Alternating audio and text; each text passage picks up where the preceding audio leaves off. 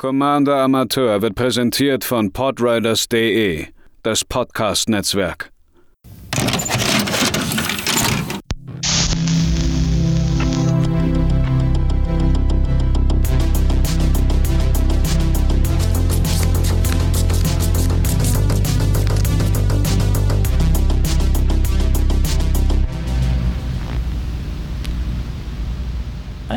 Wunderschönen guten Tag, liebe ZuhörerInnen von Commander Amateur. Mein Name ist Matze, ich benutze Er-Pronomen und ich bin der Moderator dieses gesamten wundervollen Projektes, was sich innerhalb kürzester Zeit schon wieder mit einem neuen Set in Anführungszeichen auseinandersetzen darf.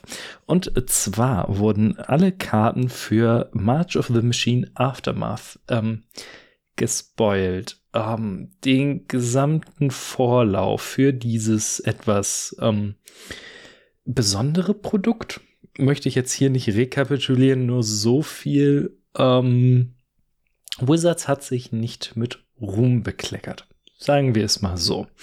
Heute soll es dann allerdings um die Karten hierbei gehen. Und ähm, wenn ich sage besonderes Produkt, liegt es daran, dass es gar nicht so viele Karten sind. Aftermath ist nämlich äh, ein, eine Art Sonderset, eine, äh, ein Epilog wird das immer genannt. Es sind lediglich 50 Karten, es gibt keine Commons und es sind einige Uncommons und sehr viele Rares und Mythics. Wenn ihr euch davon Booster-Packungen kauft, sind da nur fünf Karten drin, wenn ich das richtig in Erinnerung habe. Dementsprechend ähm, noch mehr als sonst eh schon, würde ich sagen, gilt hier das gute alte, ähm, das gute alte Sprichwort, kauft euch die Einzelkarten, wenn euch davon irgendwas gefällt, weil ähm, es ist noch mehr Lootbox als eh schon und äh, ihr könnt noch nicht mal mit den Packs in irgendeiner Form vernünftig draften, weil dadurch, dass der Kartenpool eben so super klein ist, sich das sehr schnell alles wiederholt. Bevor wir jetzt zu den Awards kommen und äh, ne, das schon mal vorweg gesagt, immer im Hinterkopf halten, es sind nicht viele Karten hier drin. Ähm, wenn euch das gefällt, was ich hier mache, würde ich mich natürlich über jedwede Form von Unterstützung freuen. Sei es über Sternebewertungen bei Spotify oder Apple Podcasts, sei es, wenn ihr es teilt, wenn ihr es euren Freunden zeigt oder Freundinnen. Ähm, oder ihr kommt auf den Discord-Server der Podriders, wo wir eine kleine Magic the Gathering-Ecke haben. Ähm, ihr sagt äh, bei Twitter oder Instagram Bescheid, wie cool ihr das alles findet. Die ganzen Links findet ihr in den Show Notes, also in der Podcast-Beschreibung. So, kommen wir zu den Awards. Die, ähm, ich habe es tatsächlich versucht, so ein bisschen aufzuteilen, damit ich nicht immer über die gleichen Sachen rede. Aber äh, bei den ersten beiden Kategorien ähm, wird es schon, gibt es schon eine Doppelung. Aber dazu dann gleich noch. Als erstes geht es um den besten Flavor, den besten Geschmack, die beste Story, die in der Karte erzählt wird. Und ähm, hier ist zum Beispiel auch ein weiteres Problem dieses Epilog-Dingens. Viele, also ich hatte sehr viel Spaß an der March of the Machine Story. Ich fand das cool ähm, und hatte, ja, auch wenn es dieses Marvel-eske war und am Ende war es sehr gerusht. Ich hatte, fand das irgendwie, ich hatte da meinen Spaß dran. Jetzt mit einem Epilog-Set zu kommen und sagen, oh, wir konnten aber das alles nicht in ein Set packen, um zu zeigen, was danach ist, aber einfach bestimmte Sachen überhaupt nicht erklären, ist lazy, es nervt. Und das, die diese Begründung, oh ja, in einem Set hat das alles gar nicht reingepasst, ist in dem Sinne nervig, weil vor einigen Jahren noch äh, bei Ixalan zum Beispiel die Story auch über zwei Sets erklärt wurde. Oder bei ähm, äh, Ravnica kann man sich drüber streiten, auf, ob äh, Guilds of Ravnica, Ravnica Allegiance und War of the Spark ein Dreier, Dreier-Set waren, aber ne, ist, man hat es ja vor kurzem erst noch gemacht. Warum also nicht hier zurückgehen? Ich glaube, viele würden sich darüber freuen. Naja, kommen wir aber zu den äh, beiden Karten, bei denen ich sage, trotzdem, trotz allem ist das irgendwie cool und zeigt was Cooles. Äh, hier haben wir als erstes Campus Renovation. Ähm, ist eine äh, Karte, die auf Strixhaven stattfindet. Und ich habe ja eine große, eine große, große Liebe für Strixhaven. Was sich vielleicht auch später in diesem Jahr nochmal in einer anderen Form und Weise niederschlägt. Wir werden sehen.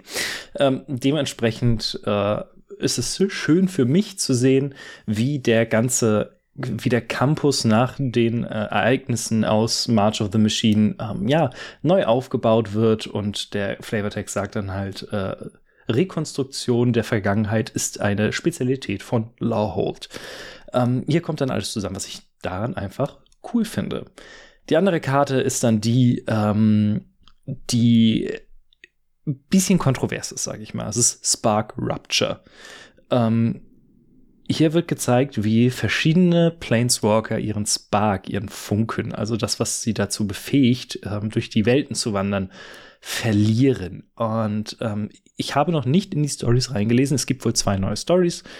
Ähm, und das ist ein ganz, ganz großes Ding. Viele der bekannten Planeswalker sind in Aftermath keine Planeswalker mehr, sondern nur in Anführungszeichen legendäre Kreaturen. Und das Spark Rapture zeigt halt, dass das passiert ist. Wie? Warum? Was das soll, wird einfach nicht erklärt das ist eine Sache, die äh, kann ich verstehen, dass das Leute anpisst. Für die Story-Implikation finde ich es aber per se einfach eine coole Karte und ich mag auch das Artwork sehr gerne. Man sieht halt so ein bisschen die Planeswalker im Schatten und wie ihre Sparks in Anführungszeichen wegfliegen. Das sieht am Ende einfach cool aus.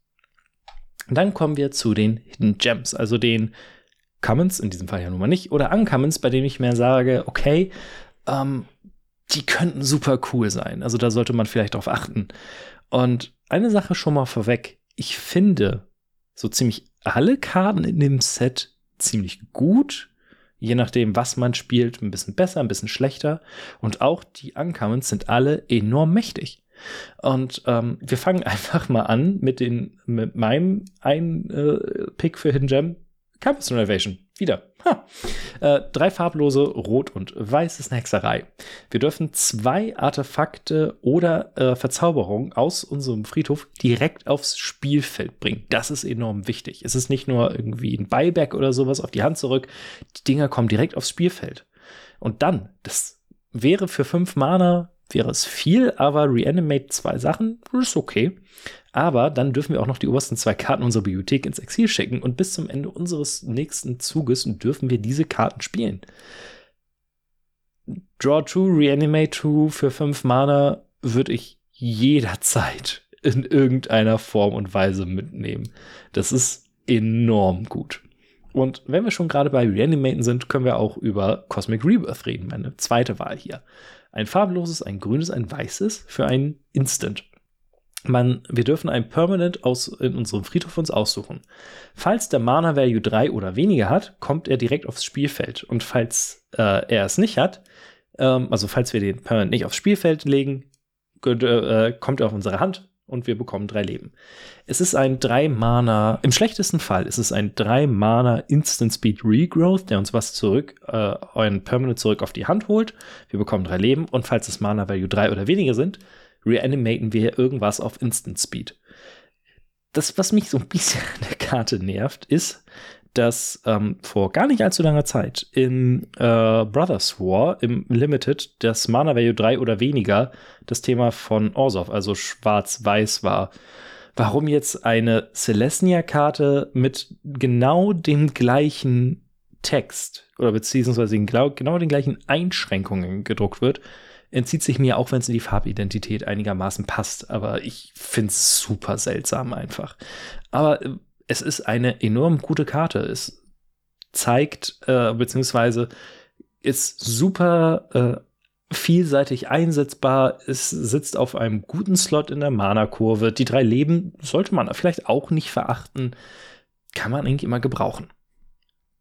Immer gebrauchen kann man auch die neuen Staples. Karten, bei denen ich sage, packt in ihr Stack, es ist immer gut. Und hier haben wir eine, wie ich finde, sehr, sehr spannende Karte ähm, für verschiedene Formate. Es ist Filter Out. Ein farbloses Blau-Blau für ein Instant. Ist auch eine Ankammern übrigens. Und äh, die besagt, dass wir jede Nicht-Kreatur, Nicht-Land permanent auf die Hand der Besitzer zurückbringen. Äh, es ist also ein Maß-Bounce für alles, was keine Kreatur ist. Und das Ganze im Blau. Das heißt, wir haben im Blau jetzt eine sehr effiziente Methode, um mit Enchantments umzugehen. Ähm, wir haben eine äußerst effiziente Methode, um mit Artefakten umzugehen. Und diese Nicht-Kreaturen-Klausel ist für Spellslinger-Decks vielleicht jetzt nicht so Bombe, aber ähm, wir können trotzdem das uns zunutze machen. Wir haben eine Art Reset-Button und das sind drei Mana für ein Instant. Das ist einfach enorm viel Value für sehr, sehr wenig Mana-Kosten. Das sollte man nicht unterschätzen. Das ist ein ziemlich geiles Ding. Äh, ähnlich, beziehungsweise nicht ähnlich, aber in einer anderen Art und Weise finde ich die Urbog Scavengers eine ziemlich gute Karte, eine ziemlich, ähm, also eine Karte, die man theoretisch in jedes schwarze Deck schmeißen kann und in irgendeiner Form würde es was machen. Zwei farblose, ein schwarzes, 2-2 für ein Spirit. Und immer wenn sie äh, ins Spielfeld kommen oder angreifen, können wir eine Karte von einem Friedhof ins Exil schicken und einen 1-1-Counter auf sie legen. Das heißt, es ist auf jeden Fall schon mal Graveyard Hate. Und dann hat es einen sehr seltsamen Text. Solange eine Kreatur beziehungsweise eine Karte meistens sind es Kreaturen, die mit den Urbox Scavengers äh, einen bestimmten Text hatten, haben die das auch. Das gilt für Fliegend, First Strike, äh, Double Strike, Death Touch, Haste, Hexproof, Indestructible, Lifelink, Menace, Reach, Trample und Vigilance. Sprich, wenn wir eine Atraxa äh, ins äh, Exil schicken damit, haben sie auf einmal äh, vier Keywords und ein 1-1-Counter. Ne, also, und dementsprechend kann man die, glaube ich, in sehr viele Decks packen, wenn nicht sogar in jede schwarze, hat automatisch ein bisschen Graveyard Hate drin und die können immer praktisch sein. Die sind nie so wirklich tot, würde ich sagen.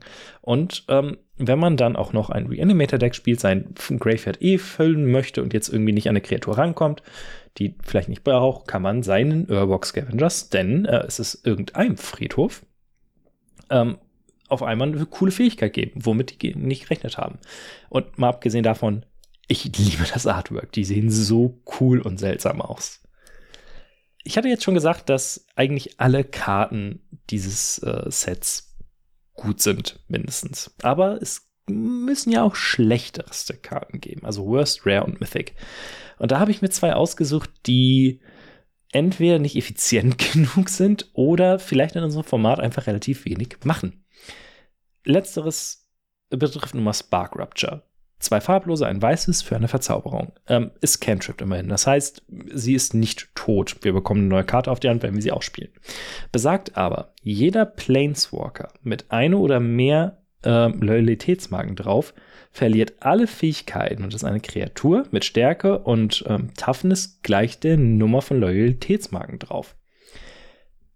Das heißt, Planeswalker werden auf einmal zu Kreaturen ist in unserem Format relativ, ich möchte nicht sagen sinnfrei, aber nicht wirklich äh, nutzbar, da wir relativ wenige Planeswalker spielen.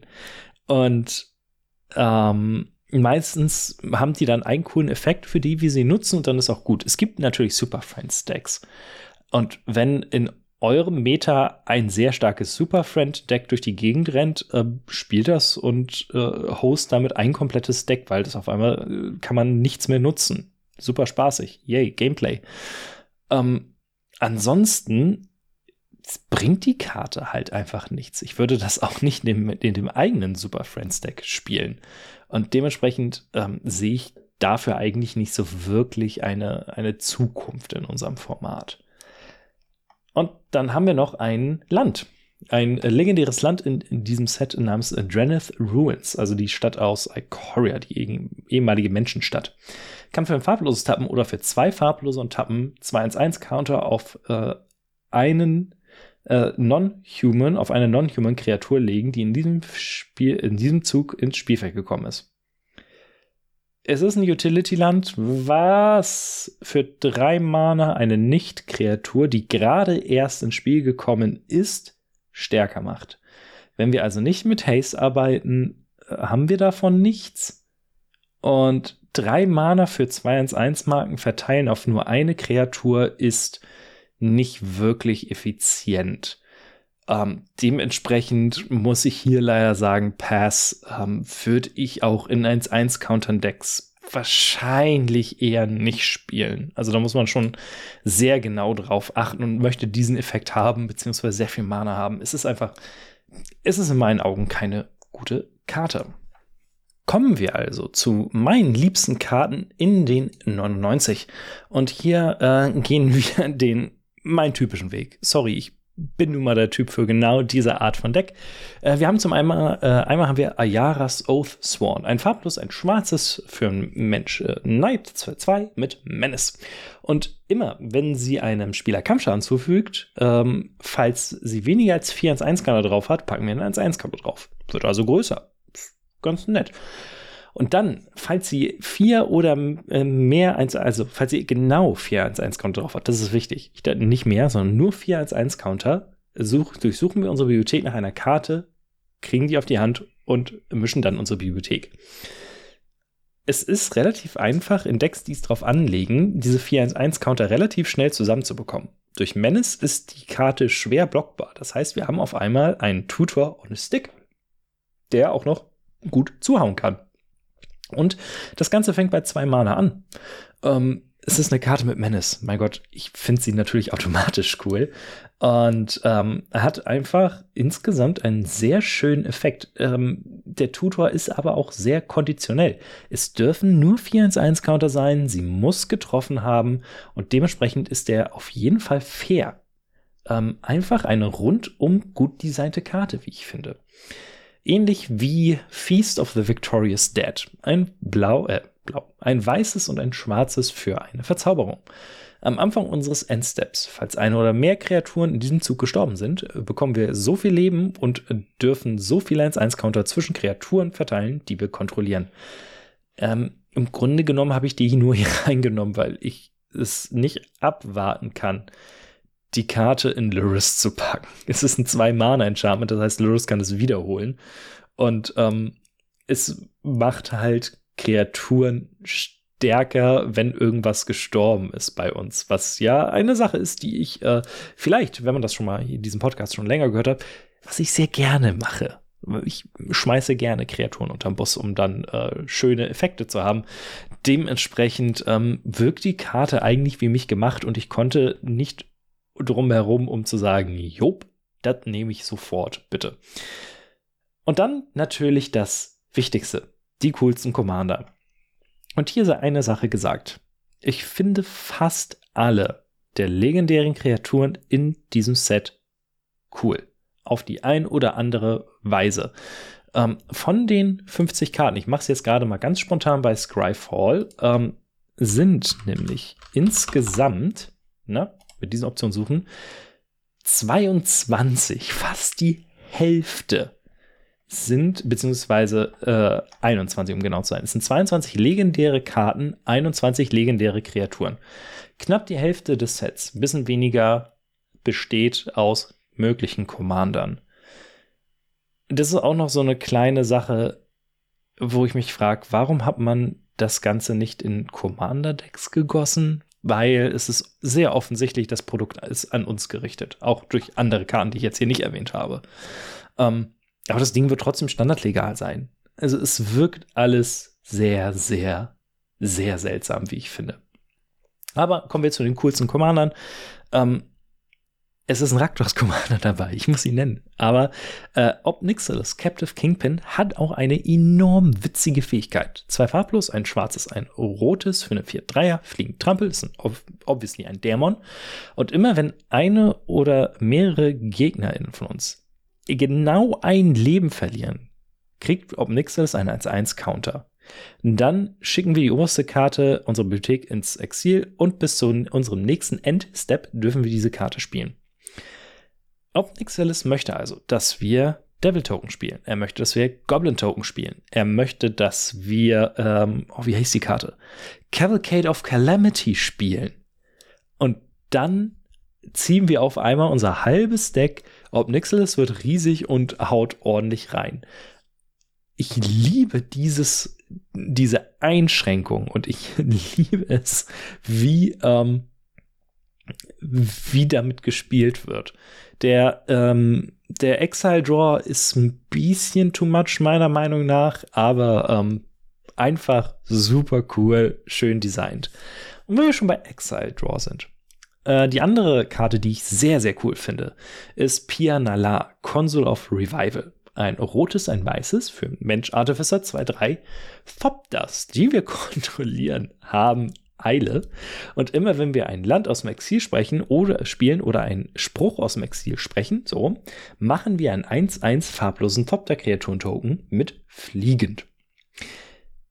Ich äh, mag es ja, wenn Commander erstens, äh, also entweder sehr offen sind mit dem, wie man sie bauen kann, oder für einfach einsteigerfreundlich. Wenn auf der Karte steht, okay, das solltest du machen und sie nicht direkt einfach einem das komplette Denken abnehmen, sondern schon, man schon selbst gucken muss, okay, was für Karten packe ich was lohnt sich jetzt?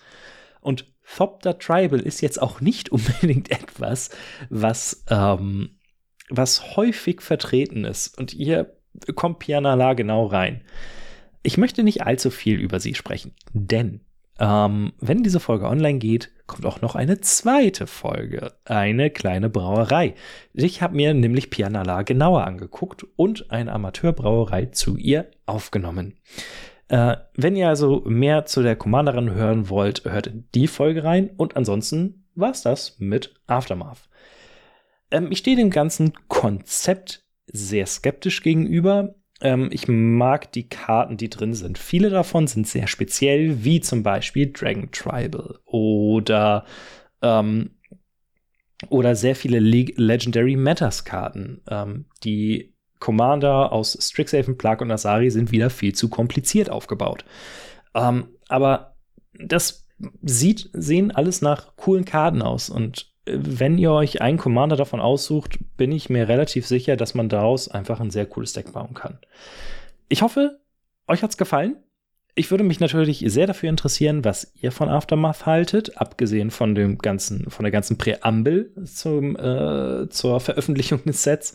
Ähm, und äh, dann hören wir uns vielleicht bei der, ähm, bei der Amateurbrauerei zu Pianala wieder. Und ansonsten geht es nächste Woche weiter mit Folge 100 und ich habe eine kleine Überraschung vorbereitet. Schauen wir mal, wie gut es ankommt. Wir hören uns dann wieder und bis dahin habt noch eine schöne Zeit.